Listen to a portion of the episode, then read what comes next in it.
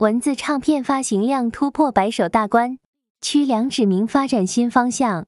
截止二零二一年九月底，文字唱片歌曲发行量已突破百首大关。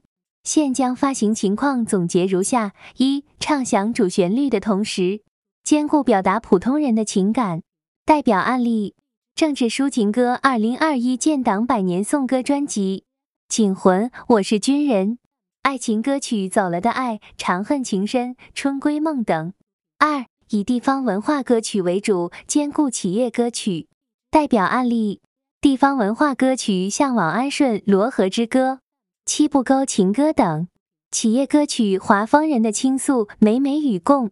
三、反映时事动态与社会发展，传达时代气息。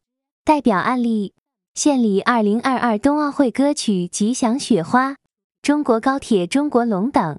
抗疫歌曲《盛开的白腊梅》，情洒英雄山，最美逆行者等。四、兼顾各个年龄段，体现广大的包容性。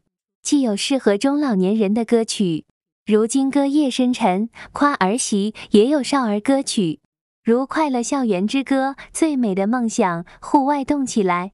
五、突出集体主义精神，以服务组织机构为主，以个人客户的个性化需求为辅，以为组织机构、企事业单位提供歌曲制作、预发行服务为主。代表案例：闹海的小蛟龙、中国高铁中国龙。皇家酒庄之歌等，以个人客户为辅，如我们是九零后，拥抱未来，假象旧时模样。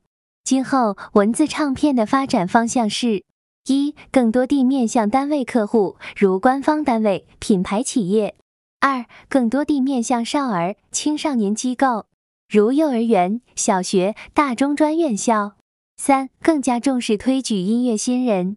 四、更加重视对已发行歌曲的二次开发。五、更加重视 MV 制作和 KTV 上架。